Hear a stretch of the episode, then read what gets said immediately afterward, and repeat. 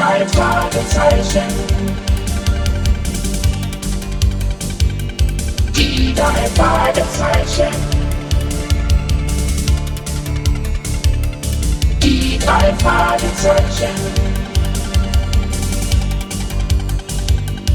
Die drei Fragezeichen. Justus Jonas, Peter Schauer, Bob Andrews.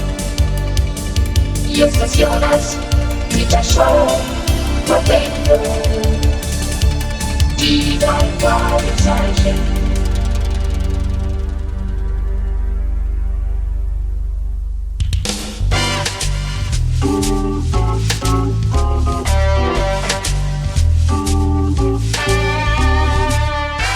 hier ist er wieder, on air. Amerikas heißester Tipp der Radioszene, Kevin Anderson mit seiner Late-Night-Show Primetime.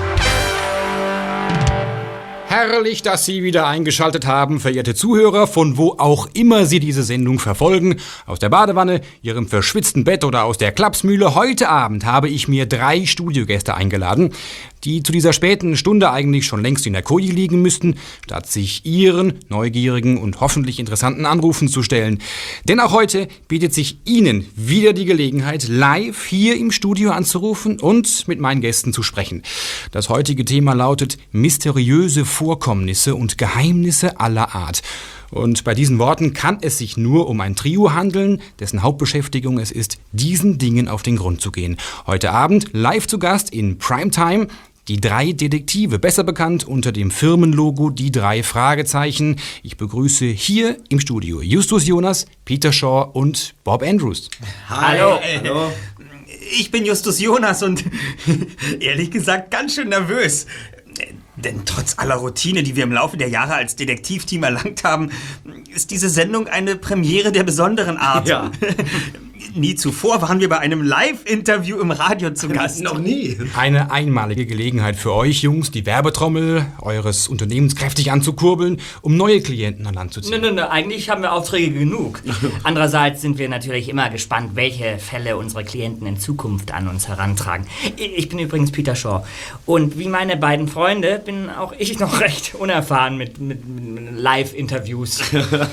Ja, und ich, ähm, ich bin Bob Andrews und der Dritte im Bunde. Ach ja, hier ist übrigens unsere obligatorische Karte. Sieht man natürlich die nicht darf im nicht Radio. fehlen. Ja, aber die müssen wir trotzdem zeigen. Dankeschön, Visitenkarte. Die drei Detektive, drei Fragezeichen. Wir übernehmen jeden Fall. Erster Detektiv Justus Jonas, zweiter Detektiv Peter Shaw, Genau. Recherchen und Archiv Bob Andrews. Ja. Äh, Und ihr übernehmt wirklich jeden Fall? Ja, sofern er irgendwie nach äh, Geheimnis riecht. Ja. Wahnsinn. Und hier kommt auch schon der erste Anrufer. Primetime hier spricht Kevin Anderson. Wen habe ich in der Leitung? Äh, Hier ist Mrs. Jonas. Ich bin Justus Tante. Und ehrlich gesagt, ich bin gar nicht damit einverstanden, dass mein Neffe und seine beiden Freunde sich mit ihrem Detektivspielen pausenlos in irgendwelche Gefahren begeben. Könnten Sie nicht vielleicht mal ein Machtwort mit ihnen reden? Wissen Sie, auf unserem Schrottplatz, da türmt sich die Arbeit. Und ich hätte furchtbar gerne... Ich fürchte, Sie predigen tauben Ohren, Mrs. Jonas. Äh, wieso? Die drei Detektive scheint die geistige Herausforderung mehr zu reizen als die körperliche. Ich wünsche Ihnen noch eine angenehme Nachtruhe. Ja, aber... Die Arm. ja. Jetzt gibt es erstmal ein paar Takte heiße Musik, ein Disco-Knaller aus den 70ern, Oh. der auch heute noch in die Glieder fährt. Also bleiben Sie dran. Da bin ich gespannt.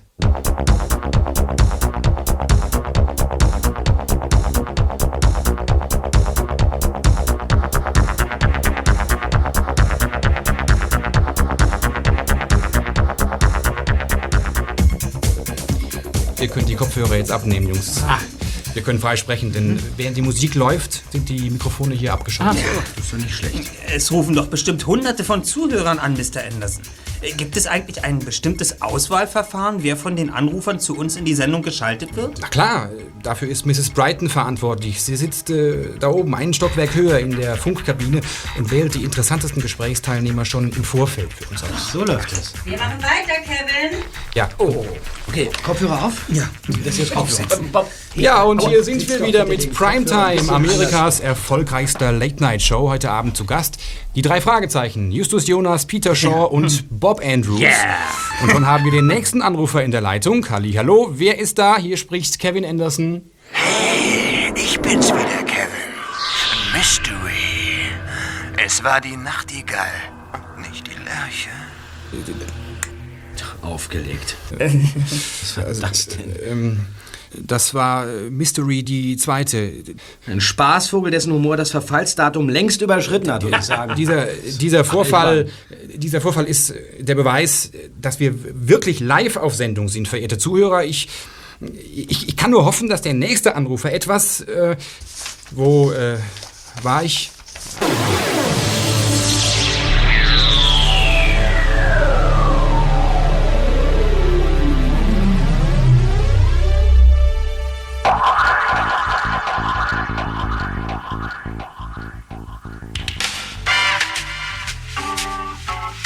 Die drei Fragezeichen hatten die Live-Sendung erfolgreich überstanden, wunderten sich jedoch über Kevin Anderson.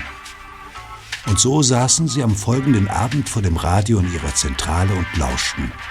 Dieses Mal als Zuhörer. Ja, und weiter geht's mit der Primetime, Amerikas erfolgreichste Late-Night-Show. Unser heutiges Thema lautet Graffiti, Kunst oder Schmiererei. Und schon haben wir den nächsten Anrufer, der hoffentlich etwas Geistreiches zu diesem Thema beisteuern kann. Halli, hallo, wer ist denn da? Ruckedigu. Ruckedigu. Der Joke ist der Clou. Dein Hirn ist zu klein. Die Wahrheit liegt im Rausch allein. Mystery lässt grüßen. Sehr witzig. Ich, äh, äh, ja, verehrte Zuhörer, wir senden live, unverfälscht live, doch äh, ich glaube, äh, wir machen jetzt äh, etwas Musik. Ja, das halte ich für angebracht. Das gibt's doch nicht. Was hat das bloß mit dieser Mystery-Sache auf sich? Gestern dieses Zitat von Shakespeare, es war die Nachtigall und nicht die Lerche? Und heute ein Zitat aus Aschenputtel. Ja. Allerdings in stark abgewandelter Form. Je mehr ich darüber nachdenke, desto mehr beschleicht mich der Verdacht, dass Mystery unseren Moderator mit solchen Andeutungen unter Druck setzen will. Kevin Andersons verstörte Reaktion macht das nur allzu deutlich. Ja, schön und gut, aber solange wir nicht wissen, welche Absicht hinter Mysteries Fersen steckt, da können wir nur spekulieren. Merkwürdig erscheint mir auch, dass es sich beim gestrigen Anruf ganz offensichtlich um einen Mann gehandelt hat. Heute aber rief eine Frau an. Ja. Meinst du, dass das bedeutet, dass an der Sache mindestens zwei Personen beteiligt sind? Tja, Hey, Was? Bob, Was ist denn? was ist denn mit dir? Schläfst du oder, oder was ist los? Weshalb beteiligst du dich nicht an unseren Überlegungen? Ja, ja, Verzeihung, Freunde, aber ich glaube, es ist besser, wenn ich mich mal auf den Heimweg mache. Ich habe heute wenig gegessen und bekomme langsam Kopfschmerzen.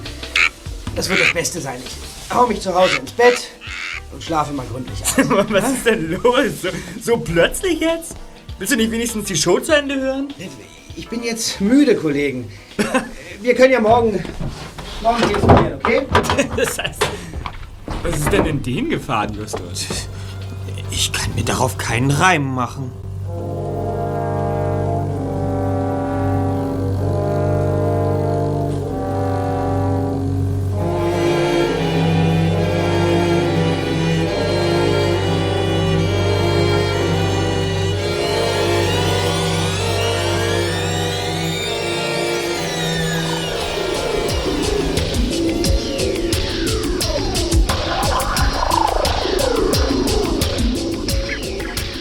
Bevor Bob am nächsten Morgen im Polizeipräsidium an die Tür von Inspektor Cotter klopfte, atmete er noch einmal tief durch. Herein. Hallo, Inspektor. Ah, Bob Andrews. Hallo. Was verschafft mir denn die Ehre? Nun, Ah, ihr steckt wohl wieder in irgendwelchen Schwierigkeiten. Hm? Ja, setz dich doch erstmal. Ja. Na? Wo drückt der Schuh? Ich, äh, ich bin mir nicht sicher, ob mir die Einbildung einen Streich gespielt hat und deshalb würde ich Sie gerne um eine Auskunft bitten. Ah, ja. ja, du lieber Himmel, das klingt ja spannend. Schieß mal los. Erinnern Sie sich noch an Clarissa Franklin? Hm, Franklin, Franklin. Clarissa. Franklin Clarissa, der, der, der Name sagt mir irgendwas. Ähm, hilf meinem Gedächtnis doch mal auf die Sprünge. Äh, Sie ist äh, Psychologin und Gesprächstherapeutin. Aber ich sollte wohl besser sagen, war, denn nachdem sie von Ihnen verhaftet wurde, Inspektor, kann sie ihren Beruf ja nicht mehr ausüben. Ja, warte mal, Moment mal, Moment mal. Franklin. Franklin Clarissa. Ah ja, da haben wir sie. Franklin Clarissa, Diplompsychologin. Mhm. Ja, was willst du denn nun konkret von mir wissen? Äh, können Sie im Polizeicomputer nachsehen, ob Dr. Franklin ihre Haftstrafe noch verbüßt? Und äh, wenn ja, in welchem Gefängnis sie untergebracht ist? Ja, darf ich mich vielleicht nach dem Hintergrund deiner Recherche erkundigen? Es kann, wie gesagt, sein, dass ich mich irre, aber eigentlich bin ich mir ziemlich sicher, Dr. Franklins Stimme gestern Abend in einer Radiosendung erkannt zu haben. Das klingt zwar verwunderlich, das wäre aber nicht unwahrscheinlich. Äh, Könnten Sie mir denn trotzdem verraten, wo Dr. Franklin ihre Strafe absitzt? Ich habe daran, nun ja, ein persönliches Interesse. Du weißt, dass wir solche Infos nicht ohne weiteres herausgeben dürfen. Ja, das weiß ich. Normalerweise. Äh, Goodwin, ich bräuchte da mal eine Auskunft über eine Psychologin, die vor einiger Zeit dem Haftrichter übergeben wurde. Ja. Hör zu, ihr Name ist Clarissa Franklin. Genau. Aktenzeichen 27 K9 7384 X 2000. Ja, genau. Ja, ich wüsste gerne, in welchem Gefängnis sie sitzt und wie lange sie ihre Strafe noch zu verbüßen hat. Hm, ich bleib so lange dran, ja. Hm? Ja, ja, ja, richtig, das ist sie ja. Äh, hat sie. Wie? Wie sie es nicht? Was? Ah. Was willst du damit sagen? Ach so, ja. Weißt du, weißt du denn wohin? Hm, alles klar. Gut, danke dir vielmals für deine Bemühungen. Ja, was ist denn, Inspektor? Tja, wie das Leben manchmal so spielt. Ähm, Dr. Clarissa Franklin sitzt nicht im Gefängnis. Was? Soll das etwa bedeuten, dass sie, dass sie auf freiem Fuß ist? Na, nach einem solchen Verbrechen, nein. Der Richter stimmte damals Mrs. Franklins Antrag zu, sich freiwillig in ärztliche Behandlung zu begeben. Seitdem verbüßt sie ihre Haftstrafe als Patientin in der geschlossenen Psychiatrie von Pasadena. Was?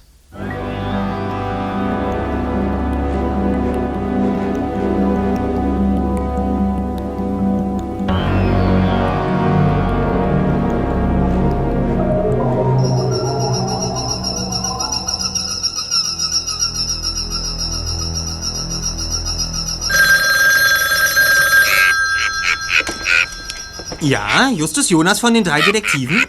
Also, hier spricht Mrs. Brighton. Gloria Brighton, wir kennen uns noch nicht. Ich glaube zu wissen, wer Sie sind, Madam. Sie sind die Person, die die Anrufe für die Primetime auswählt. Mr. Anderson hat vorgestern kurz von Ihnen gesprochen, als wir in seiner Sendung zu Gast waren. Womit können wir Ihnen helfen? Ihr seid doch Detektive. Ihr müsst mir helfen. Ich habe einen Auftrag für euch. Wäre es möglich, dass ihr drei zu mir kommt? Am liebsten sofort. Etwas Schreckliches ist geschehen. Das lässt sich einrichten. Allerdings müssen Sie vorerst mit Peter und mir Vorlieb nehmen. Bob ist aus unerfindlichen Gründen noch nicht in unserer Zentrale eingetroffen. Ja, ja, mir ist alles recht. Nur beeilt euch.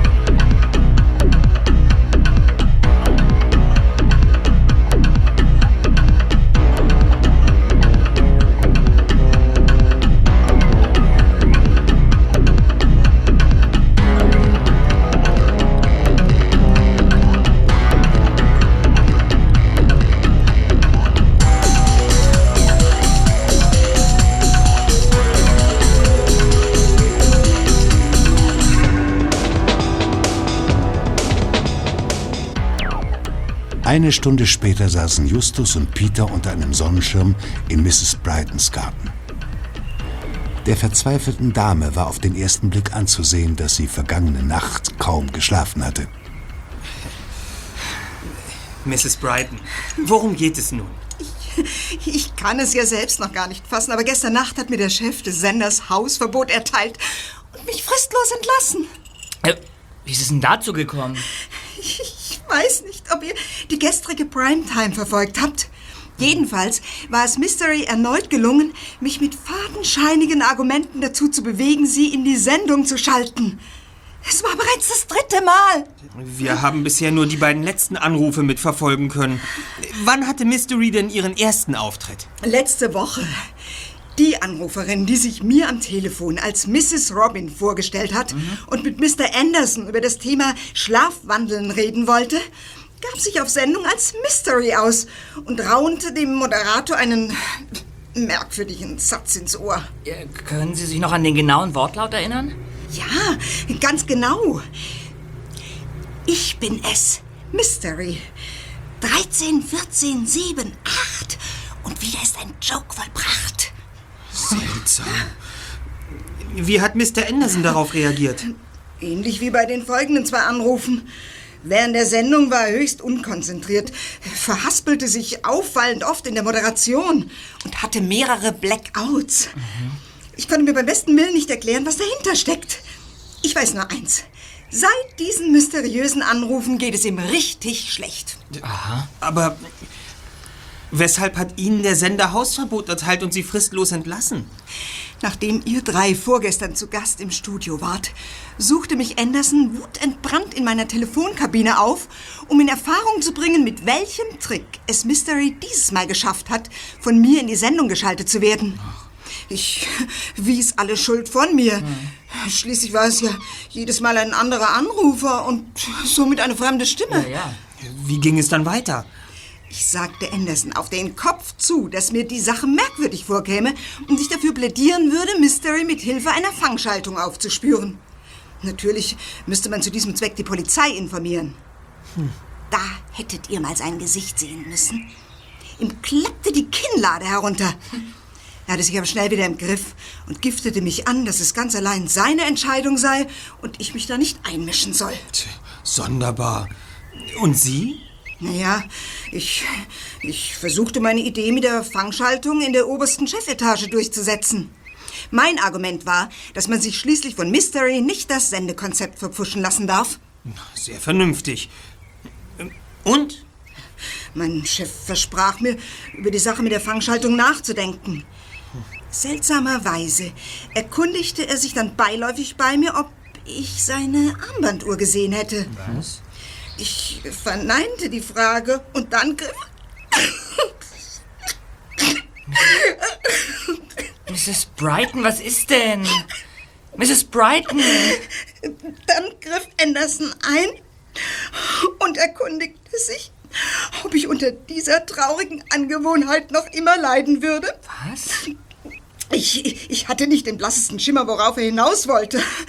Doch auf die Antwort ließ er mich nicht lange warten und meinte in mitfühlendem Tonfall, weißt du noch, als ich dich dabei erwischt habe, wie du 200 Dollar aus meinem Jackett in der Garderobe stehlen wolltest? Du hast mir damals gestanden, an Kleptomanie zu leiden, der krankhaften Veranlagung, sich an fremdem Eigentum zu vergreifen. Mrs. Brighton. Ich fasse es nicht. Ich habe natürlich versucht, meine Unschuld zu beweisen und öffnete meine Handtasche. Darin lag die vermisste Uhr. Nein. Die mir Anderson in einem günstigen Moment untergejubelt haben musste. Mr. Wilder gab mir exakt fünf Minuten, um meine persönlichen Dinge zusammenzupacken und den Sender auf Nimmerwiedersehen zu verlassen. Großzügig wollte er von einer Anzeige absehen, da ich ja schon über 20 Jahre für ihn gearbeitet habe. Ich, ich schwöre euch, bei allem, was mir lieb ist, ich habe noch nie in meinem Leben etwas gestohlen. Noch nicht einmal ein Bonbon. Wenn man Anderson nur etwas beweisen könnte. Er wollte mich loswerden, weil ich ihm über die Fangschaltung die Polizei auf den Hals setzen wollte. Und mit seiner Rufmordaktion ist ihm das ja auch bestens gelungen. Ru Rufmord? Was ist damit gemeint? Ein geläufiger Begriff, Zweiter. Man könnte auch von übler Nachrede sprechen. Wer über andere Leute wissentlich Lügen verbreitet, macht sich des Rufmordes schuldig.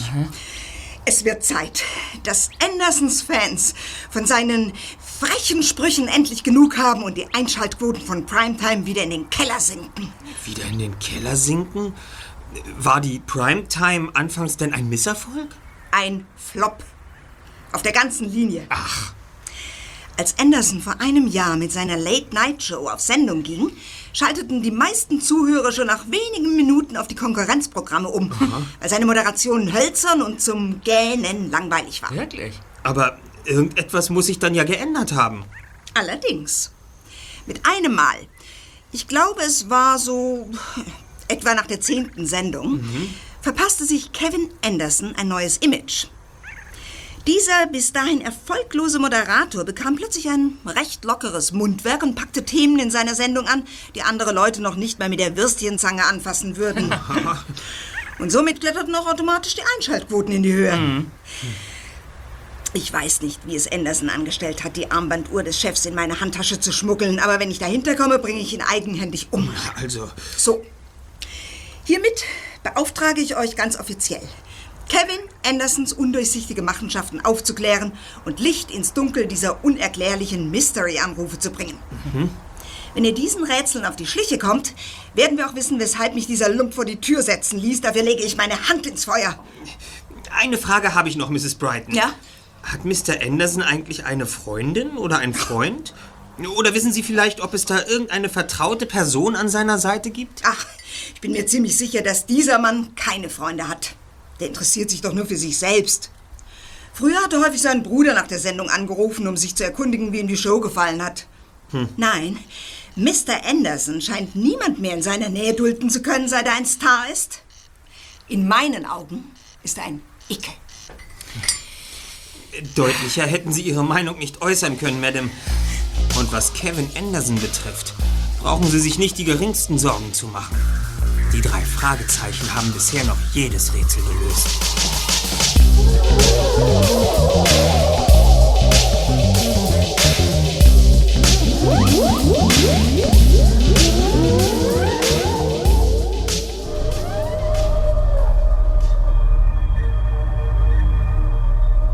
Bob konnte die Klinik in Pasadena, die den vielversprechenden Namen Best Hope trug, schon von weitem erkennen. Es war ein dreigeschossiges, verglastes Gebäude, das durch seinen üppig bepflanzten Garten beinahe an ein großzügiges Feriendomizil erinnerte. Nur der meterhohe Maschendrahtzaun, der das Gebäude umsäumte, ließ erkennen, dass es sich um eine geschlossene Anstalt handelte. Bob entdeckte das Schild Besucherparkplatz und brachte dort seinen Käfer an einer schattigen Stelle zum Stehen. Mit weichen Knien entstieg er dem Wagen und ging mit langsamen Schritten auf den ebenfalls verglasten Eingang zu.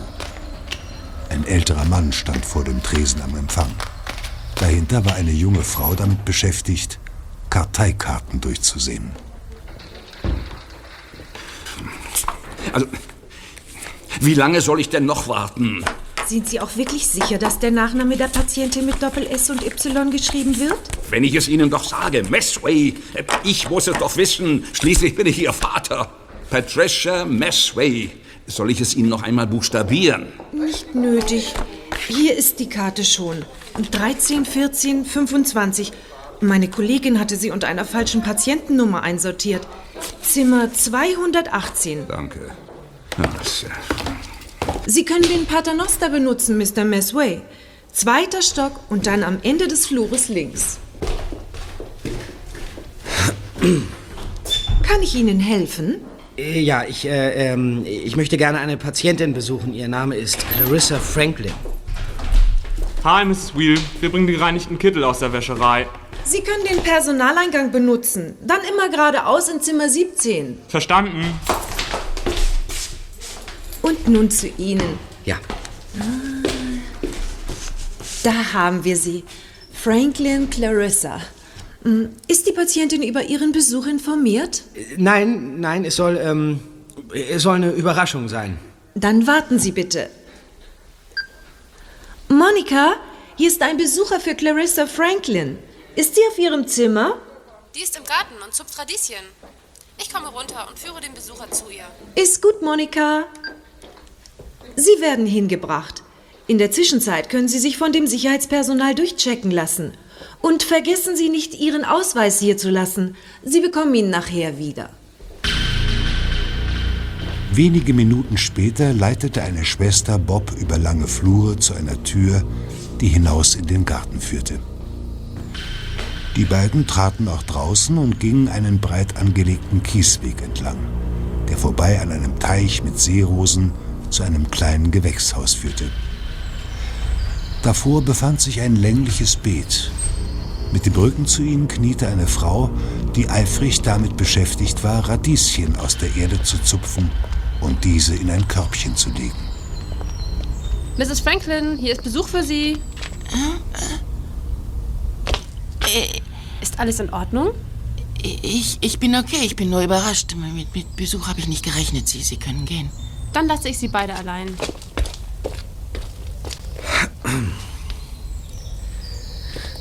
Hi. Hallo. Ähm, wollen wir uns vielleicht äh, dort in den Pavillon setzen? Einverstanden?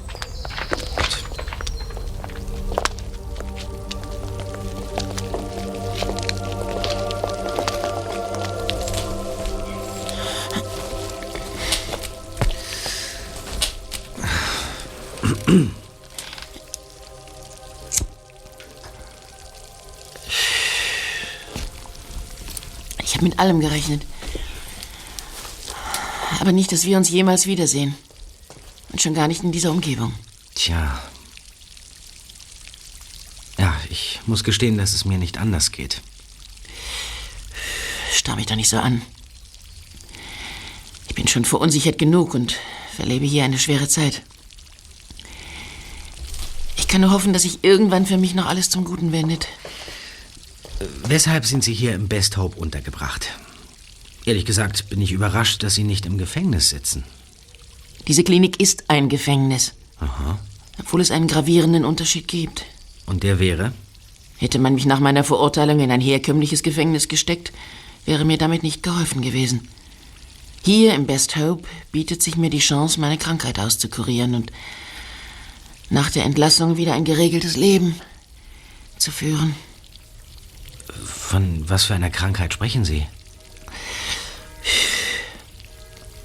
Damals war ich stark tablettenabhängig und hatte von mir und meiner Umwelt eine gestörte Wahrnehmung. Ansonsten wäre ich gar nicht in der Lage gewesen, dir, deinen Freunden und vor allem Mrs. Holligan diesen unverzeihlichen Schaden zuzufügen. Ich kann es gar nicht fassen, dass ich meine Hypnosekenntnisse zu solch teuflischen Zwecken missbraucht habe. Die gute Mrs. Holligan. Habt ihr noch Kontakt zu ihr? Sie ist letzten Sommer verstorben. Und weshalb bist du hierher gekommen? Hm? Hat es dir die Sprache verschlagen? Nein. Ganz im Gegenteil. Hm. Hören Sie eigentlich hin und wieder mal Radio? Eine seltsame Frage. Ja, wenn überhaupt, dann nur spät in der Nacht, kurz vor dem Einschlafen. Dann sagt Ihnen sicherlich die Primetime mit Kevin Anderson etwas. Kevin Anderson? Nie gehört. Muss man den kennen? Er moderiert jeden Abend mit zunehmendem Erfolg die Late Night Show auf AFR. Da rufen interessante Leute an.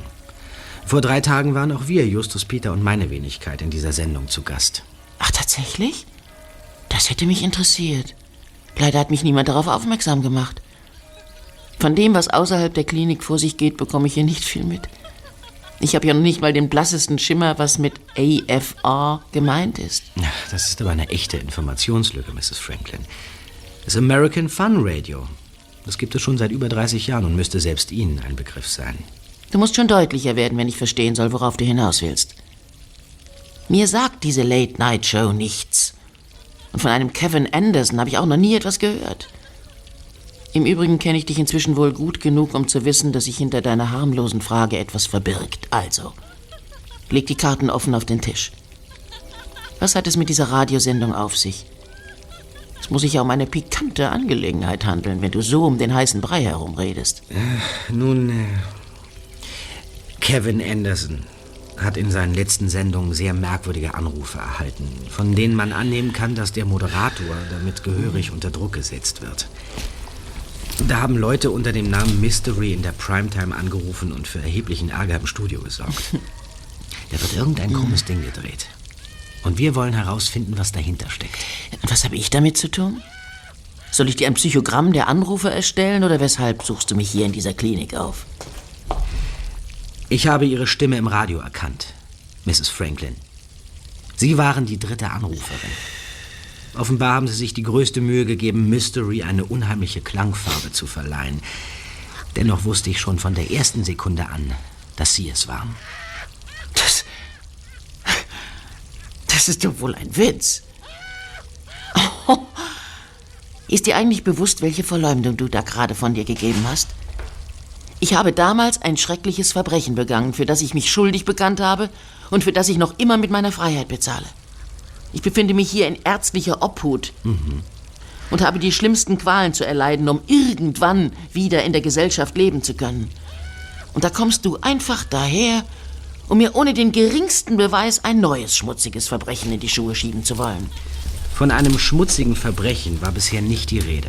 Eine Person mit versteckten Andeutungen im Radio unter Druck zu setzen, ist sehr wohl ein schmutziges Verbrechen. Und vor allem gesetzeswidrig. Das muss ich dir doch wohl nicht extra erklären. Und überhaupt, du sprachst doch von drei Anrufern. Wenn ich eine der Verdächtigen sein soll, wer kommt denn für die beiden anderen in Frage? Vielleicht Schwester Whitney und die Dame am Empfang?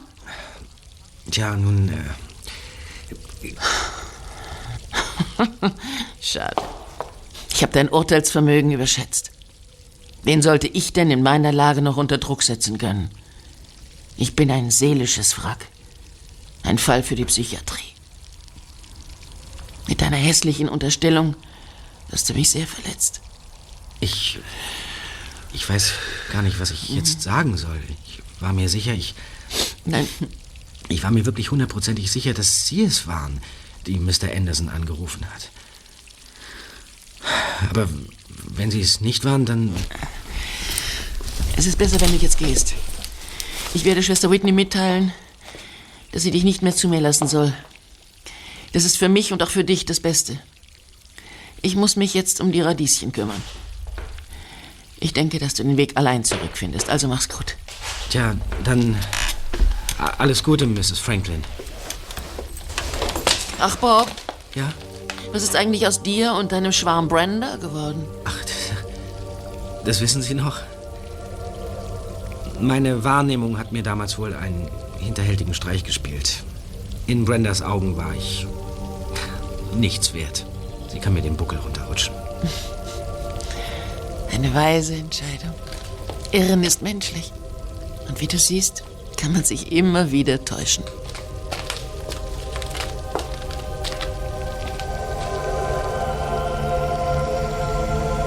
Verstört verließ Bob den Garten. Sein Besuch im Best Hope hatte nicht das Geringste gebracht. Mehr noch, er fühlte sich beinahe schuldig, Mrs. Franklin mit seiner argwöhnischen Vermutung so unsensibel vor den Kopf gestoßen und alte Wunden aufgerissen zu haben. Bob bog um die Ecke des Flures und hatte schon die gläserne Eingangstür im Blick, als er wie vom Blitz getroffen zurückwich. Keine zehn Meter von ihm entfernt stand ein Mann vor dem Empfangstresen, den er sofort wiedererkannte. Kevin Anderson. Der Moderator schien wütend zu sein. Ohne auch nur einmal Luft zu holen, ließ er eine ganze Reihe von Schimpfwörtern auf die junge Frau an der Anmeldung niederprasseln. So eine Schabracke! Ein Miststück! Ich so habe schon eine blöde weitaus Kuh! schlimmere Kraftausdrücke gehört, Mr. Anderson. Soll ich vielleicht auch mal loslegen? Und wenn Sie sich auf den Kopf stellen, Dr. Freeman ist erst morgen Nachmittag von dem Kongress zurück. Wenn ich könnte, würde ich ihn wie ein Kaninchen aus dem Hut zaubern und ihn auf einem Silbertablett servieren, nur damit Sie endlich Ruhe geben. Ich muss ihn aber dringend sprechen. Hat er vielleicht eine geheime Handynummer für Notfälle hinterlassen? Langsam komme ich mir vor wie eine CD, die an einer Stelle hängen geblieben ist und sich ständig wiederholt. Dr. Freeman ist erst morgen Nachmittag von dem Kongress zurück. Wenn ich könnte, würde ich ihn wie ein Kaninchen aus dem Hut zaubern und ihn auf einem Silbertablett servieren, nur damit Sie endlich Ruhe geben. Und was ist mit dem Umschlag? Wieso hat er für mich keinen Umschlag hinterlegt? Ohne diesen Umschlag bin ich aufgeschmissen. Können Sie nicht noch einmal gründlich nachschauen? Ich empfehle Ihnen, versuchen Sie es morgen Nachmittag. Kann ich denn vielleicht zu Steven? Um diese Zeit. Unmöglich. Dann stehe ich also morgen Nachmittag hier auf der Matte. Um 16 Uhr werde ich hier sein. Richten Sie das bitte Mr. Freeman aus. Vergessen Sie es aber nicht.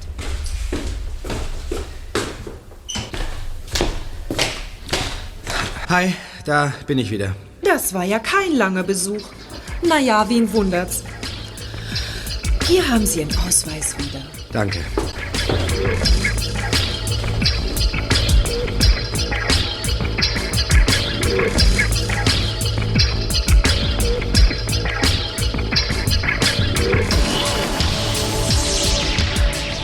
Peter staunte mit offenem Mund, als Bob seinen beiden Freunden die Ergebnisse seiner Nachforschungen in allen Einzelheiten geschildert hatte. Angefangen von seinem ersten Verdacht, Mrs. Franklins Stimme im Radio erkannt zu haben, dem anschließenden Besuch bei Inspektor Cotter bis hin zu seinen Erlebnissen im Best Hope. Mensch, Just. Du machst ja ein Gesicht wie sieben Tage Regenwetter. Ach. Ja. Hab ich irgendwas falsch gemacht? Ich hatte bisher angenommen, dass wir ein Team sind, Bob. Ja, das sind wir ja auch. Ein Team, das stets zusammenhält und in dem es keine Geheimnisse untereinander gibt. Eben. Haben sich die Regeln jetzt etwa ohne mein Wissen geändert? Nein. Oder weshalb hast du uns gestern nicht verraten, dass du Clarissa Franklins Stimme erkannt hattest? Ich wollte einfach Und dazu noch heimlich zu Inspektor Cotter schleichen und sich dann nach Pasadena allein in die Höhle des Löwen zu begeben. Also. Was ist denn nur in dich gefahren? Ihr müsst das verstehen, Kollegen. Hm. Aber als Mystery gestern Nacht in der Primetime anrief, stand ich plötzlich wie unter Strom. Was? Ja, irgendwas in meinem Unterbewusstsein spielte verrückt. Ich konnte mir im ersten Moment nicht erklären, weshalb mich die Stimme so dermaßen mit Angst erfüllte und musste erst mal kapieren, was mit mir los war. Ich konnte mit euch nicht darüber sprechen, weil ich es zu diesem Zeitpunkt selbst noch gar nicht wusste. Deshalb bin ich gestern Nacht auch vorzeitig abgehauen. Ja, und was hast du gemacht? Ich habe mich zu Hause gleich ins Bett gelegt, konnte aber lange Zeit gar nicht einschlafen. Hm. Stundenlang starrte ich an die Decke und zermarterte mir das Hirn, weshalb mich diese Stimme so beschäftigte. Na und? Ja, und, und, und plötzlich ja, hatte ich eine Eingebung, die mir den Angstschweiß auf die Stirn trieb. Mein Unterbewusstsein, ja, mein Unterbewusstsein hatte auf den gestrigen Mystery-Anruf so empfindlich reagiert, weil sich die Stimme bereits in meinem Unterbewusstsein befand. Was? Aber Wie meinst du das denn? Dr. Franklin hatte mich doch damals, als ich bei ihr zur Psychotherapie war, in Hypnose versetzt. Hä? Ja. Klingelt's endlich? Aber ja, doch. äh, Das ergibt einen Sinn. Ja. Kein Wunder, dass dein Unterbewusstsein sofort reagierte, als diese Stimme nach all den Monaten wieder zu hören war. Ganz genau. So eine Tiefenhypnose hat eine intensive und langanhaltende Wirkung. Ja, das ist doch verrückt. Findet ihr das nicht auch? Doch, allerdings. Ich würde es eher als faszinierend bezeichnen, Bob. Dennoch werfen diese ganzen Neuigkeiten eine Menge neuer Fragen auf. Die wichtigste scheint mir zu sein, welche Verbindung besteht zwischen Kevin Anderson und Clarissa Franklin? Hm. Wir müssen uns einen Plan zurechtlegen, wie wir als nächstes vorgehen. Und ich habe auch schon eine Idee. Da bin ich aber mal gespannt. Da Kevin Anderson der psychiatrischen Klinik morgen erneut einen Besuch abstatten wird, werden wir uns heimlich an seine Fersen heften. Ja, das kannst du dir abschminken. Best Hope wird wie eine Festung bewacht. Wir werden Kevin Anderson trotzdem in die Klinik folgen. Ach, und wie willst du das anstellen? Mit Hilfe eines Unsichtbarkeitsserums. Wie bitte? Hä?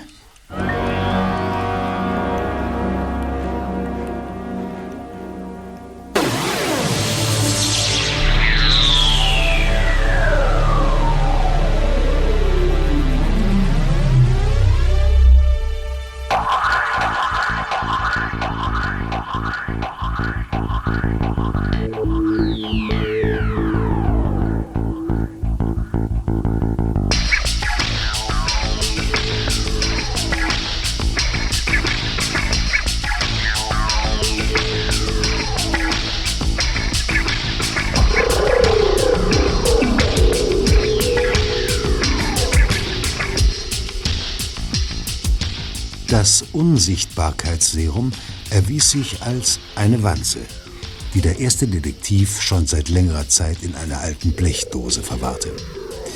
Die Abhörvorrichtung, zu der ein leistungsfähiger Funkempfänger gehörte, musste Kevin Anderson unbemerkt an seinem Körper befestigt werden. Zu diesem Zweck war die Hilfe der drei Freundinnen Liz, Lys und Kelly vonnöten. Nachdem Justus sie in seinen Plan eingeweiht hatte, statteten sie dem Moderator am nächsten Vormittag mit einem Blumenstrauß in den Händen im Sender einen Überraschungsbesuch ab. bei dem sie sich als große Fans der Primetime ausgaben. Während dieser Aktion gelang es Kelly, Mr. Anderson unbemerkt die Wanze an sein Jackett zu heften.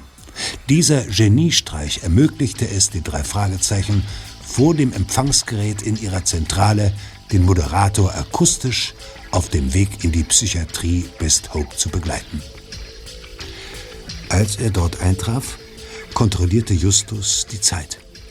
Es war Punkt 16 Uhr.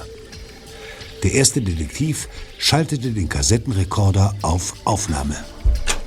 Die Übertragung war so brillant, dass beinahe der Eindruck entstand, Kevin Anderson befände sich in ihrer Zentrale.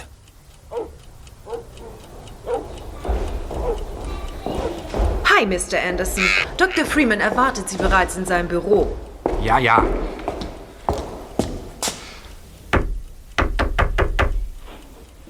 Ja, herein.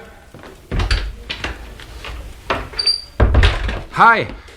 Ach, Kevin, gut, dass du da bist.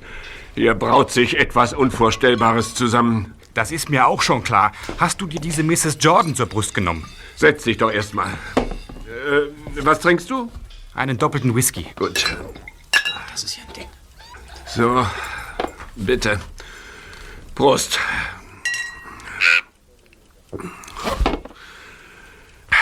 Ich bin die letzten Tage beinahe verrückt geworden, Percy. Warum hast du denn nicht wenigstens einmal zurückgerufen? Ich war beschäftigt. Trotzdem habe ich in der Zwischenzeit die Sache mit Mrs. Jordan untersucht. Der Befund ist negativ. Negativ? Das glaubst du doch wohl selbst nicht. Sie war die erste Mystery-Anruferin. Du selbst hast ihre Stimme doch schließlich wiedererkannt, nachdem ich dir den Anruf auf Band vorgespielt habe. Moment, Moment mal, Kevin. Ich habe lediglich eine, eine gewisse Ähnlichkeit nicht ausgeschlossen. Das ist ein himmelweiter Unterschied. Aber die Ergebnisse meiner Untersuchung haben den Verdacht nicht bestätigt. Hier. Da. Sieh dir das an. Was ist das? Äh, Die Auswertungen des Lügendetektors. Selbstverständlich traue ich meinen Patienten keinen Millimeter über den Weg. Darum habe ich Mrs. Jordan einem aufwendigen Test unterzogen. Diese Kurven sagen mir nicht das Geringste. Was kann man daraus entnehmen? Dass Mrs. Jordan nicht die Anruferin ist, für die ich sie irrtümlich gehalten habe.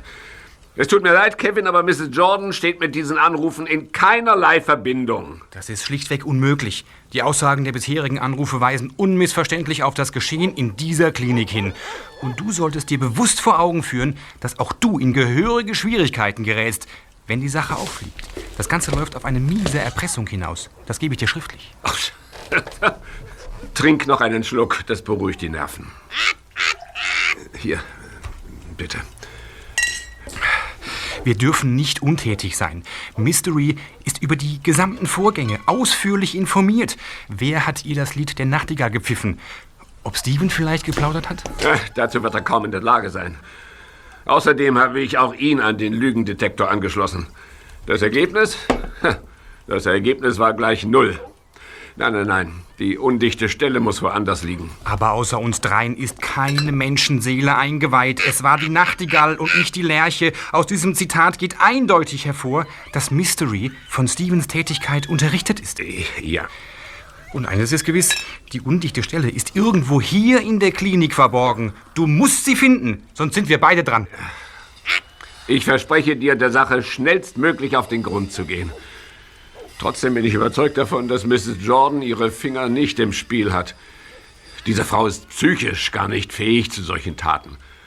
Außerdem war sie in den letzten Wochen nur mit dieser... Äh, Was hast du? Ja. ja. Mir kommt da gerade ein Verdacht. Das, das, Komm mit, Kevin. Was geht denn nun ab? Schnell, Peter. Wohin gehen wir? Kannst du wenig aufklären, Percy? Wenn mich mein Verdacht nicht trügt, Kevin, statten wir beide jetzt einen kleinen Besuch ab. Bei. bei Mystery.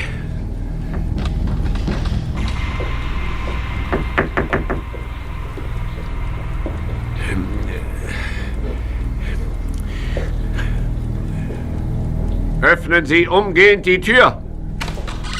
Ah. Ausgeflogen.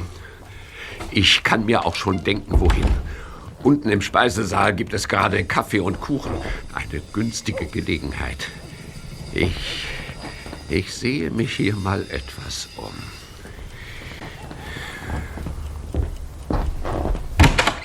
Was fällt Ihnen ein? Was haben Sie in meinem Zimmer zu suchen? Mrs. Halten Sie Ihren Mund und setzen Sie sich auf den Stuhl da. Ich denke doch gar nicht daran. Vorher erklären Sie mir klipp und klar, was Sie hier zu finden hoffen. Ah, Sie verfügen über einen messerscharfen Verstand. Äußerst beachtlich. Und nun schließen Sie die Tür.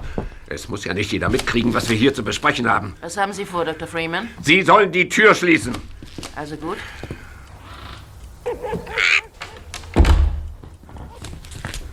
Zufrieden? Die Fragen stelle ich. Verstanden?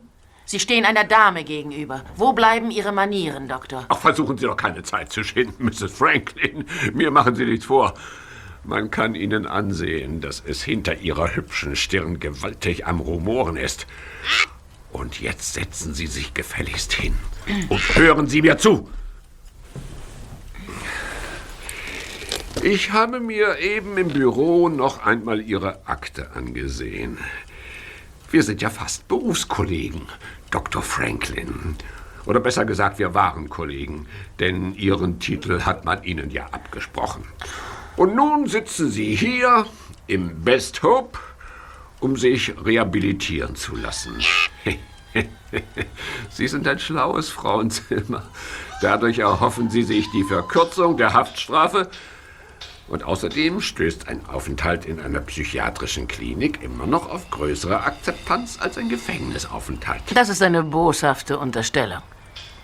Legen Sie es darauf an, mich zu beleidigen? Oh nein, nein, nein, nein, ganz und gar nicht. Ihnen liegt ein medizinisches Gutachten vor, aus dem eindeutig hervorgeht, dass ich unter einer folgenschweren Tablettenabhängigkeit litt. Oh ja, ja, das habe ich gelesen. War ja auch eine schlimme Sache damals. Einen Jugendlichen unter Hypnose zu setzen und ihm ein Betäubungsmittel zu injizieren, weil er ihren kriminellen Machenschaften auf die Schliche gekommen war. Tja, die Fähigkeit, Menschen im Tiefschlaf verborgene Geheimnisse zu entlocken und ihnen Befehle zu erteilen, an die sie sich anschließend nicht mehr erinnern können, ist nur wenigen Menschen gegeben. Sie sind eine dieser seltenen Ausnahmen, Mrs. Franklin. Meinen Respekt. Anscheinend üben Sie die Kunst der Hypnose auch hier in der Klinik aus. Wer, außer Mrs. Jordan, gehört denn noch zu Ihrem neuen Patientenkreis? Das gibt's doch wohl nicht. Zehn Minuspunkte für Sie, Doktor. Es hat erstaunlich lange gedauert, bis Sie endlich geschaltet haben. In, diesem Gebäude besteht strengstes Rauchverbot. Machen Sie sofort die Zigarette aus. Wer will denn nun wem seine Macht demonstrieren? Die Zigarette bleibt an. Es sei denn, es interessiert Sie nicht, was ich zu sagen habe. Das glaube ich doch nicht. Also, also bitte. Sie ist es, Mystery, die dritte Hannoverin. Überlass unserer Psychologin das Wort, Kevin. Die Nachtigall ist sehr krank. Man muss kein großer Experte sein, um das zu sehen. Man hat ihr die Flügel gestutzt. Ich habe mich ihrer angenommen, um den Grund ihrer Krankheit zu erfahren. Doch so sehr ich mich auch bemühte, der Vogel wollte kein Liedchen anstimmen. Und da habe ich es mit Hypnose versucht. Und siehe da, es kamen erstaunliche Dinge zutage. Tatsachen, die Mystery Ihnen bereits in Ihrer Sendung in den Telefonhörer geflüstert hat, Mr. Anderson. Was fordern Sie? 250.000 Dollar und ein Attest. Sie, Sie sind wahnsinnig. Das wäre ich, wenn ich diese Chance ungenutzt an mir vorüberziehen ließe. Aber so, so viel Geld besitze ich nicht. Sie überschätzen mein Einkommen. Appellieren Sie nicht an mein Mitgefühl. Sie treiben damit nur meine Forderungen in die Höhe. Es kamen viele Patienten aus dem Showgeschäft in meine Praxis. Sänger, Schauspieler, Produzenten und Politiker. Ich weiß, was bei denen aufs Konto fließt. Also seien Sie clever und willigen Sie ein. Es bleibt Ihnen sowieso nichts anderes übrig. Was für ein Attest fordern Sie? Ein ärztliches Gutachten, das mir eine vorzeitige Entlassung aus der Klinik garantiert. Nein. In spätestens drei Wochen will ich meine Koffer packen und das Best Hope als rehabilitierter und freier Mensch verlassen. Ah, wie stellen Sie sich das vor? Ich allein kann solch eine schwerwiegende Entscheidung nicht treffen. Das sollten Sie als Ärztin doch am besten wissen. Ganz recht. Daher werden Sie all Ihre Kontakte und Beziehungen nutzen, um mir diesen kleinen Freundschaftsdienst zu erweisen. Es bleibt Ihnen gar keine andere Wahl. Es sei denn, Sie räumen mich aus dem Weg. Doch dieses Risiko dürfte selbst Ihnen zu groß sein. Wer weiß? Vielleicht habe ich irgendwo Aufzeichnungen hinterlegt, aus denen eindeutig Ihre kriminellen Machenschaften hervorgehen. Eine eiskalte Erpressung. Wer garantiert uns denn, dass Sie nach Ihrer Freilassung keine Forderungen mehr stellen? 250.000 Dollar sind schnell ausgegeben. Es bleibt Ihnen nichts anderes übrig, als sich in diesem Fall mit meinem Ehrenwort zu begnügen. Ich habe es gründlich satt, mit diesen Irren unter einem Dach zu leben. Ihre Anwesenheit bringt mich um. Und auch der Klinikfraß ist auf die Dauer unerträglich. Ich will hier raus. Und deshalb werde ich meine Chance nutzen. Ich gebe Ihnen drei Tage, meine Freilassung in die Wege zu leiten, Dr. Freeman. Egal, wie Sie es anstellen. Aber Ansonsten liefere ich Sie beide der Polizei aus. Haben wir uns da verstanden? Sie, Sie scheinen sich Ihrer Sache sehr sicher zu sein. Allerdings. Und deshalb weiche ich auch keinen Schritt von meinen Forderungen zurück. Des Weiteren verlange ich für meinen restlichen Aufenthalt in dieser Klinik humanere Bedingungen und ein paar kleine Annehmlichkeiten, die mir die Abendstunden versüßen. Oh, ich höre. Ab sofort werde ich mir die Hände nicht mehr schmutzig machen, sprich Garten- und Küchenarbeit fallen von nun an nicht mehr in mein Ressort. Ferner wird der verordnete Mittagsschlaf augenblicklich von meiner Liste gestrichen. Und auch das Personal wird mir künftig mehr Respekt entgegenbringen müssen. Ja, das lässt sich einrichten. Und, und was meinen Sie mit den äh, versüßten Abendstunden? Jeden Abend eine Flasche Rotwein. Baron de Rothschild, Jahrgang 45. Dazu eine Karaffe. Und keinen Zahnputzbecher. Sie haben Geschmack. Ja, ja. Ich bin mir sicher, dass wir eine gütliche Einigung erzielen werden. Mrs. Franklin. Sie haben wohl Verständnis dafür, dass ich mir die ganze Sache noch einmal gründlich durch den Kopf gehen lassen muss. Drei Tage. Und keine Stunde mehr. Und nun verschwinden Sie endlich. Oh ja, selbstverständlich.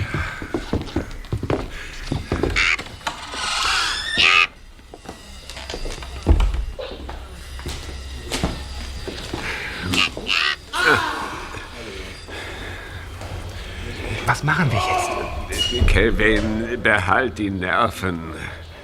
Ich habe mit allem gerechnet, aber nicht mit dieser kalten Unverfrorenheit.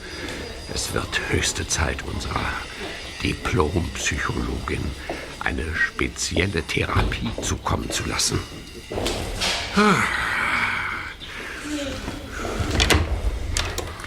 Für einen Moment dachte ich schon, du würdest klein beigeben. Nein, nein, nein, nein, nein. Ihrem Gutachten zufolge hatte Mrs. Franklin mit schweren Drogenproblemen zu kämpfen. Diese Tatsache wird ihr jetzt den Hals brechen.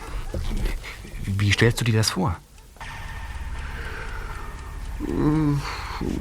Morgen früh wird man unsere Psychologin in einem äußerst bedauernswerten Zustand in ihrem Zimmer vorfinden.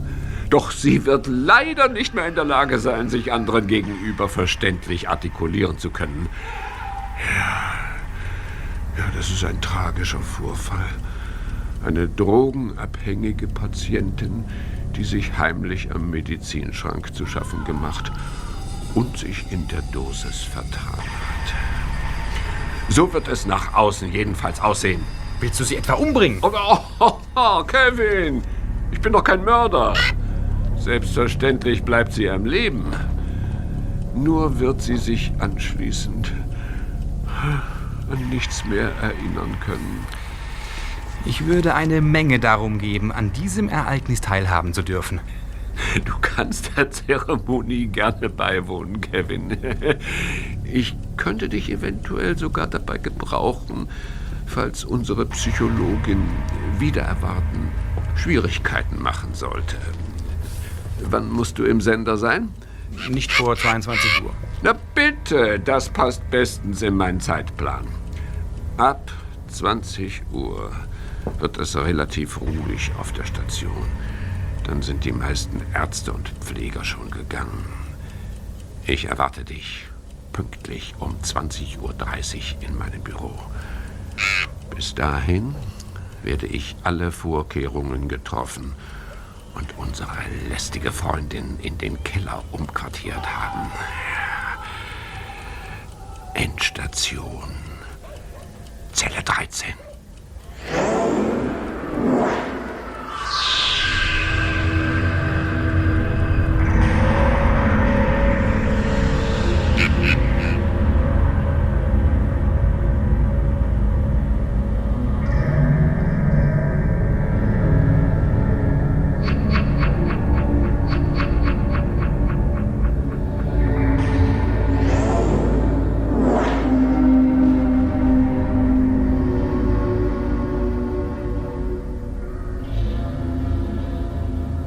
Kevin Anderson verabschiedete sich von Dr. Freeman und verließ die psychiatrische Klinik und brauste mit seinem roten Porsche davon.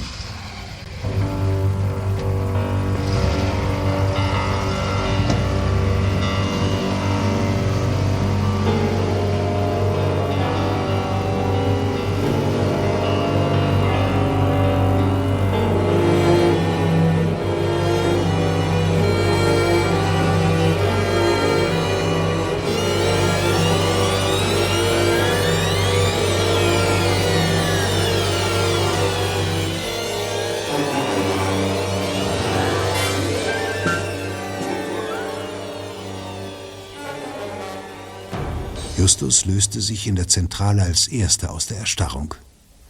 Er drehte den Knopf der Stereoanlage herunter und stoppte die Aufnahme der Kassette.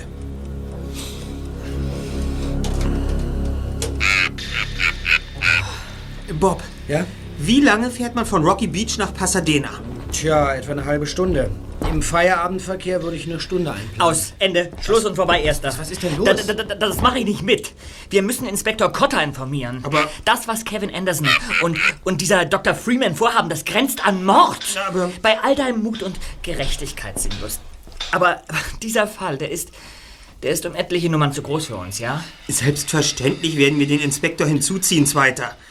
Doch vorher werde ich noch eine genaue Strategie entwickeln, wie wir am besten vorgehen. Überleg doch mal. Wenn Inspektor Cotter und seine Männer das Best Hope stürmen würden, wäre damit nicht das Geringste erreicht. Schließlich haben wir kaum Beweise und nicht den geringsten Anhaltspunkt, womit Mrs. Franklin die beiden unter Druck setzt. Im schlimmsten Fall müssten wir sogar davon ausgehen, dass die Psychologin der Polizei gegenüber alles abstreitet. Zwar haben wir die abgehörten Gespräche auf Kassette aufgenommen, aber vor Gericht gelten Tonaufzeichnungen nicht als Beweismittel. Mist. Inspektor Cotter darf erst im letzten Moment eingreifen. Hm. Ja, und wie wollen wir unbemerkt in die Klinik gelangen? Bobs Aussage nach unterliegt der Zutritt strengsten Sicherheitsvorkehrungen. Da brauchst du dir keine Sorgen zu machen, Zweiter. Normalerweise ist es ja Justus, der den rettenden Einfall liefert. Doch dieses Mal habe ich eine Idee. Lasst mich nur machen.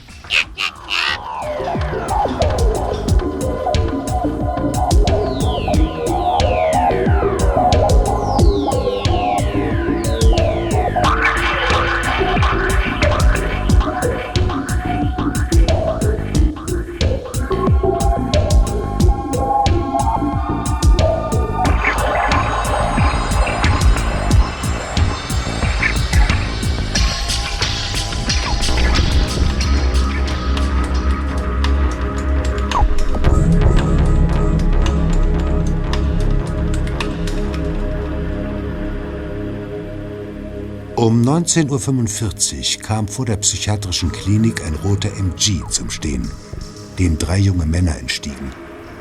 Dem hinteren Laderaum entnahmen sie jeweils ein in Papier gepacktes Bündel und betraten damit die psychiatrische Anstalt. Hi! Hallo! Wir bringen die gereinigten Kittel aus der chemischen Wäscherei, die gestern noch nicht fertig zur Auslieferung waren. Genau. Da sind Sie aber spät dran heute. Ja, ist doch unsere letzte Tour. Stimmt's, Jungs? Ja. Gleich haben wir Feierabend. Ich mache auch gleich Schluss.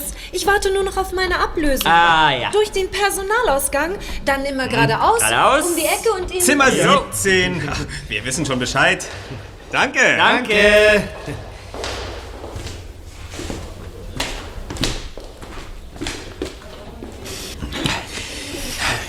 Das ging ja problemlos über die Bühne. Zum Glück hat mich diese Mrs. Wheel nicht erkannt. Die Maskerade mit der Schirmmütze und der getönten Brille war erfolgreich. Um die Ecke muss der Paternoster sein. Man kann ihn schon hören. Hinein in den Fahrstuhl. Hier und runter in den Keller. So.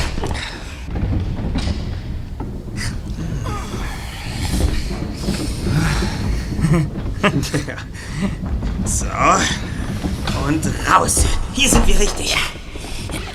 So. Ein Flur mit lauter Türen. Aber an keiner ist eine Nummer angebracht. Irgendwo hier muss sich diese Zelle 13 befinden. Verschlossen. Just, Peter. Was hast du? Die Tür da mit dem Sichtfenster. Ich stell mich mal auf die Zehenspitzen. Was ist? Bob? Das, das ist eine Gummizelle. Und da drin liegt Dr. Franklin. Verschnürt in einer Zwangsjacke. Was? Ja. Zur Seite, Bob. Ich öffne den Riegel.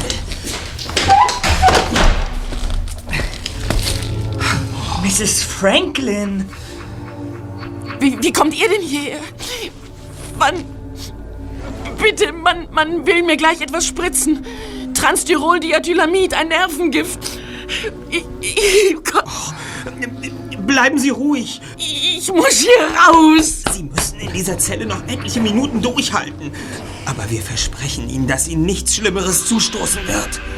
Ich muss hier raus. Sprechen Sie um Himmels Willen leiser. Ich, ich krieg doch kaum noch Luft. Ganz ruhig, ganz. Das Gift, ihr müsst es hier wegschaffen. Dr. Freeman hat es in diese Zelle gestellt, damit ich schon, damit ich es schon vor Augen habe und mich schon darauf einstellen kann, was mich gleich erwartet. Das, das, das wollen Sie mir jetzt injizieren, weil Sie, weil Sie, Weil Sie sich nicht auf die Forderungen Ihrer Erpressung einlassen wollen. Wir wissen Bescheid. Worüber wir uns allerdings nicht im Klaren sind, ist, welches Spiel Kevin Anderson und Dr. Freeman hier treiben. Ja. Welches kriminelle Vergehen steckt dahinter? ich, ich kann es euch doch nicht sagen. Was haben Sie denn noch zu verlieren? Was wollt ihr wissen? Welches Geheimnis verbirgt sich hinter der Nachtigall? Ich, ich, nein, ich bitte, ich, ich, ich kann nicht. Mrs. Franklin, jeden Moment können die beiden hier auftauchen, dann ist es zu spät. Schön. Solange ihr bei mir seid, habe ich nichts zu befürchten. Sein Bruder. Es ist sein Bruder. Was? Kevin Anderson hat einen Bruder, der hier in der Klinik einsitzt. Er leidet unter einer starken Form von Schizophrenie, einer Art Bewusstseinsspaltung. Er ist krank, aber ein Genie. Wie meinen Sie das? Sie nennen ihn hier die Nachtigall, weil er am Tag schläft und in der Nacht seine Kreativität auslebt. Er verfasst Texte, Sprüche, Kommentare und Witze, die Kevin Anderson in seiner Late-Night-Show als sein eigen ausgibt. Sind Sie sicher? Ich beobachte Steven, so heißt er, schon während meines ganzen Aufenthalts hier im Best Hope.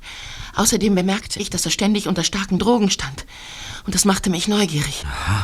Und da haben Sie ihn hypnotisiert und die Wahrheit erfahren. So war es. Anschließend nahm ich ihm mit Hilfe von Suggestion die Fähigkeit, sich jemals an unsere Unterhaltung erinnern zu können. Das haben Sie auch mit Mrs. Jordan und einem anderen Patienten praktiziert, die sich beide für Sie in der Primetime als Mystery ausgeben mussten. Ja. Aber warum? Wo lag der Sinn? Das wiederum liegt klar auf der Hand. Mrs. Franklin musste davon ausgehen, dass die erste Anruferin kein zweites Mal in die Sendung geschaltet werden würde. Mrs. Brighton hätte ihre Stimme sofort wiedererkannt. Ebenso verhielt es sich natürlich nach dem zweiten Anruf. Nur nach dem dritten hatte sie nichts mehr zu befürchten, da die dritte Botschaft an Mr. Anderson recht deutlich sein musste. Es sollte der letzte Anruf sein. Deshalb konnte ihn Mrs. Franklin auch selbst übernehmen. Doch damit sind Sie ins offene Messer gelaufen. Ich weiß, Bob, du hast meine Stimme erkannt. Aus diesem Grund hast du mich ja in der Klinik aufgesucht. Was Sie mir gegenüber vehement abgestritten haben, Mrs. Franklin. Sie konnten es sich auch nicht verkneifen, mir mit Ihrer Tränennummer noch ein schlechtes Gewissen zu machen. Blieb mir denn eine andere Wahl? Auf jeden Fall ergeben jetzt Mysteries Äußerungen einen nachvollziehbaren Sinn. 13, 14, 7, 8 und wieder ist ein Joke vollbracht. Als ich mich bei meinem ersten Besuch am Empfang nach Ihnen erkundigte, ja? nannte die junge Frau einem anderen Besucher die Patientennummer einer gewissen Patricia Messway. 13, 14, 25. Bei den von Ihnen genannten Zahlen, Mrs. Franklin, handelte es sich dann wohl um die Patientennummer von Mr. Andersons Bruder. Ja. Mit diesem Anruf wollten Sie mitteilen, dass Stephen bereits neue Texte für den Moderator verfasste. Ja, so ist es. Da war das Shakespeare-Zitat schon deutlicher. Es besagte, dass Kevin Anderson in Wahrheit der Nachtigall seine Karriere zu verdanken habe. Wir haben nämlich in Erfahrung gebracht, dass seine Late-Night-Show anfangs ein großer Flop war. Und Kevin in dieser Zeit häufiger mit seinem Bruder telefonierte und mit ihm über die Sendung diskutierte. Bis sich plötzlich das Konzept änderte. Mit neu formulierten Texten von Steven. Und wenn man sich vergegenwärtigt, dass die Nachtigall ständig unter Drogen steht, wie Sie es vorhin ausdrückten, Mrs. Franklin, ergibt auch das Zitat aus Aschenputtel einen Sinn. Ruckedigu, Ruckedigu, der Joke ist der Clou. Dein Hirn ist zu klein, die Wahrheit liegt im Rausch allein. Auch ist uns in der Primetime aufgefallen, dass Mr. Anderson den Löwenanteil seiner Moderation vom Blatt abliest. Aber selbst wenn diese Texte von seinem Bruder verfasst sind, sehe ich darin noch kein kriminelles Vergehen, für das sich eine Erpressung mit solch hohen Forderungen lohnt. Ihr seid ja bestens unterrichtet. Und deshalb werde ich auch nichts mehr von mir geben, bis ihr mich endlich aus dieser Zelle lasst. Beantworten Sie uns nur noch eine Frage. Anschließend werden wir dafür sorgen, dass Dr. Freeman und Mr. Anderson für immer die Finger von Ihnen lassen und Sie in Zukunft Ihre Ruhe vor den beiden haben werden. Ich höre. Aus welchem Grund und auf welche Weise hat man der Nachtigall die Flügel gestutzt?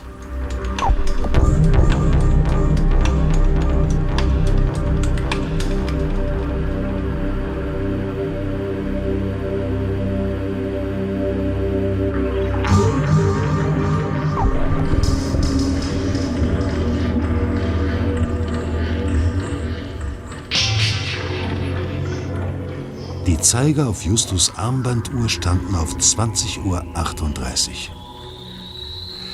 Noch immer ließen sich Kevin Anderson und Dr. Freeman nicht im Kellergeschoss blicken. Zu Mrs. Franklins Entsetzen hatten die drei Detektive die Tür der Gummizelle wieder verriegelt und sie in dieser unbehaglichen Räumlichkeit allein gelassen. In einer stickigen Kammer, in der alle erdenklichen Putzutensilien untergebracht waren, verharrten die Jungen bereits seit 15 Minuten und behielten durch einen schmalen Spalt in der angelegten Tür den Flur mit dem Paternoster im Auge. In einer der Kabinen erschienen plötzlich die beiden Männer. Sie betraten den Gang und näherten sich entschlossen der Gummizelle. Noch bevor Dr. Freeman die Tür geöffnet hatte, traten Justus, Bob und Peter auf den Flur hinaus. Guten Abend, die Herren. Was, was, was habt ihr hier zu suchen? Eine klügere Frage fällt Ihnen wohl nicht ein, wie? Sie selbst haben doch unsere detektivischen Fähigkeiten gelobt. In Ihrer eigenen Sendung vor etwa 10 Millionen Zuhörern. Wir sind Mystery auf die Schliche gekommen und möchten Sie nun vor einer großen Dummheit bewahren.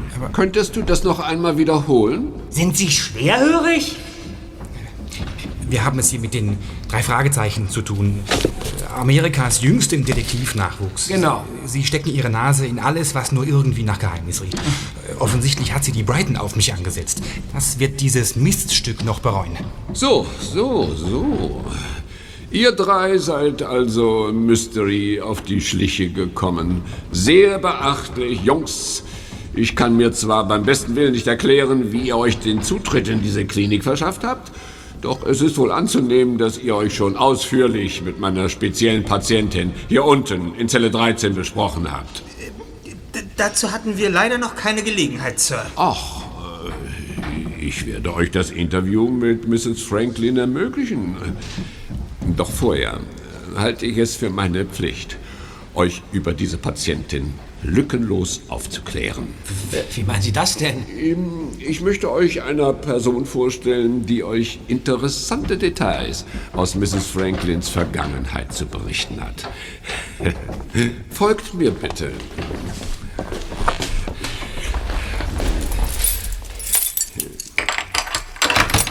Anschließend äh, wird euch die ganze Geschichte in einem anderen Licht erscheinen.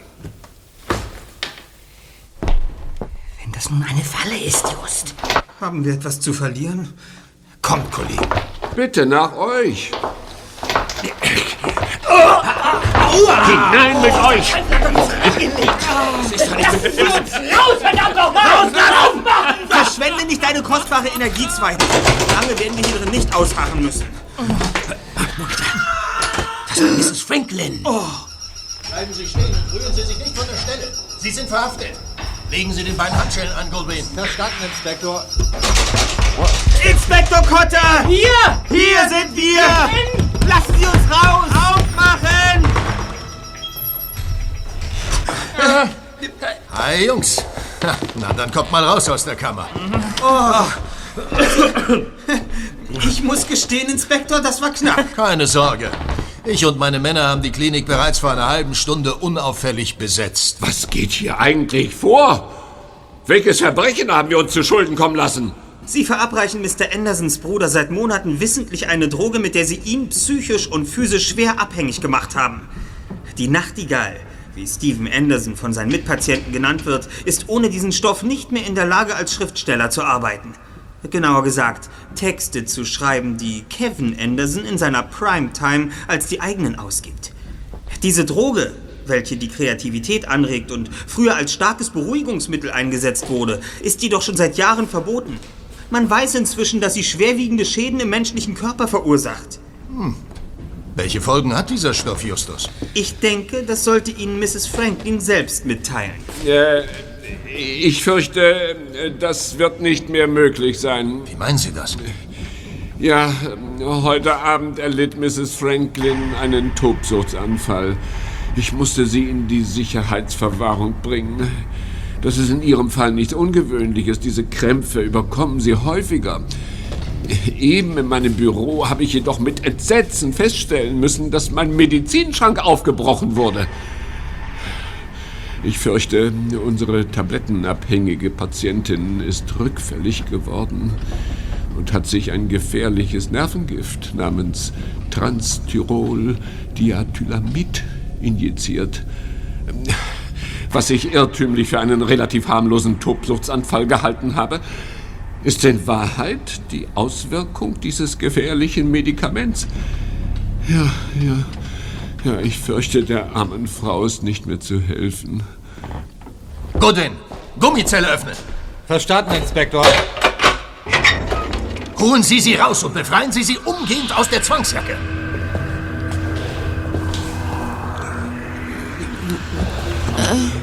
Aber, aber wie konnten Sie sich das antun? Mrs. Franklin, Sie waren doch so eine starke Persönlichkeit. Mit einem gefestigten Charakter. Ich fürchte, diese Zeugin wird vor Gericht unbrauchbar sein, Inspektor. Was soll sie einem Richter noch erzählen können? Falls es überhaupt je zu einer Verhandlung kommen sollte. Ja. Wer glaubt schon diesen drei halbwüchsigen Jungs? Was, was, was, was, was? Welche Folgen hat denn nun deiner Meinung nach diese Droge, Justus, die meinem Bruder angeblich tagtäglich verabreicht wird? Sie zersetzt die inneren Organe. Wenn das Mittel nicht sofort abgesetzt wird, ist Steven Anderson innerhalb des nächsten Jahres tot. Wie kann das angehen? Ich, ich, ich habe Ihnen doch... Ein harmloses Mittel injiziert, das ich vorsorglich gegen das Gift ausgetauscht habe. Justus! Ihnen war es egal, was Sie der Nachtigall antaten. Sie nahmen auch seinen Tod in Kauf. Ihr Bruder hat Ihnen zu großem Ruhm verholfen, Mr. Anderson, und Sie zu einem reichen Mann gemacht. Mit diesem Geld haben Sie Dr. Freeman bestochen, Äh, ihm das Gift auch weiterhin zu verabreichen. Stephen war ahnungslos. Ihn trifft nicht die geringste Schuld. Er fühlt sich in dieser Klinik zu Hause. Solange er seine Droge bekam und schreiben konnte, war er zufrieden. Mehr wollte er nicht. Er benötigt dringend Hilfe. Tja, damit wäre wohl alles geklärt. Übrigens kannst du dein Handy in der Hemdtasche wieder ausschalten, Justus. Die Verständigung hat hervorragend geklappt. Ich habe alles deutlich mitverfolgen können. Tja, Mr. Anderson. Die Primetime wird wohl zukünftig von jemand anderem moderiert werden, da Sie für lange Zeit ins Kittchen wandern. Nichts ist so vergänglich wie Erfolg. Und Mrs. Brighton wird ihren Job mit Sicherheit zurückbekommen, wenn der Chef von AFR erfährt, wer ihm tatsächlich die Armbanduhr entwendet hat. Nämlich Sie, Mr. Anderson. Hm. Im Grunde genommen müssen wir ihm für diesen miesen Trick mit der untergeschobenen Uhr sogar dankbar sein. Dann bist du jetzt von allen guten Geistern verlassen, Just? Wie meinst du denn das? Überleg doch mal, Kollegen. Wenn Kevin Anderson nicht versucht hätte, Mrs. Brighton auf diese hinterhältige Weise aus dem Sender zu befördern, Ja? hätte sie uns doch niemals den Auftrag erteilt, Licht in diese dunkle Angelegenheit zu bringen. Hey! Letztendlich hat er sich durch diese Rufmordaktion selbst ein Bein gestellt. Ja. äh,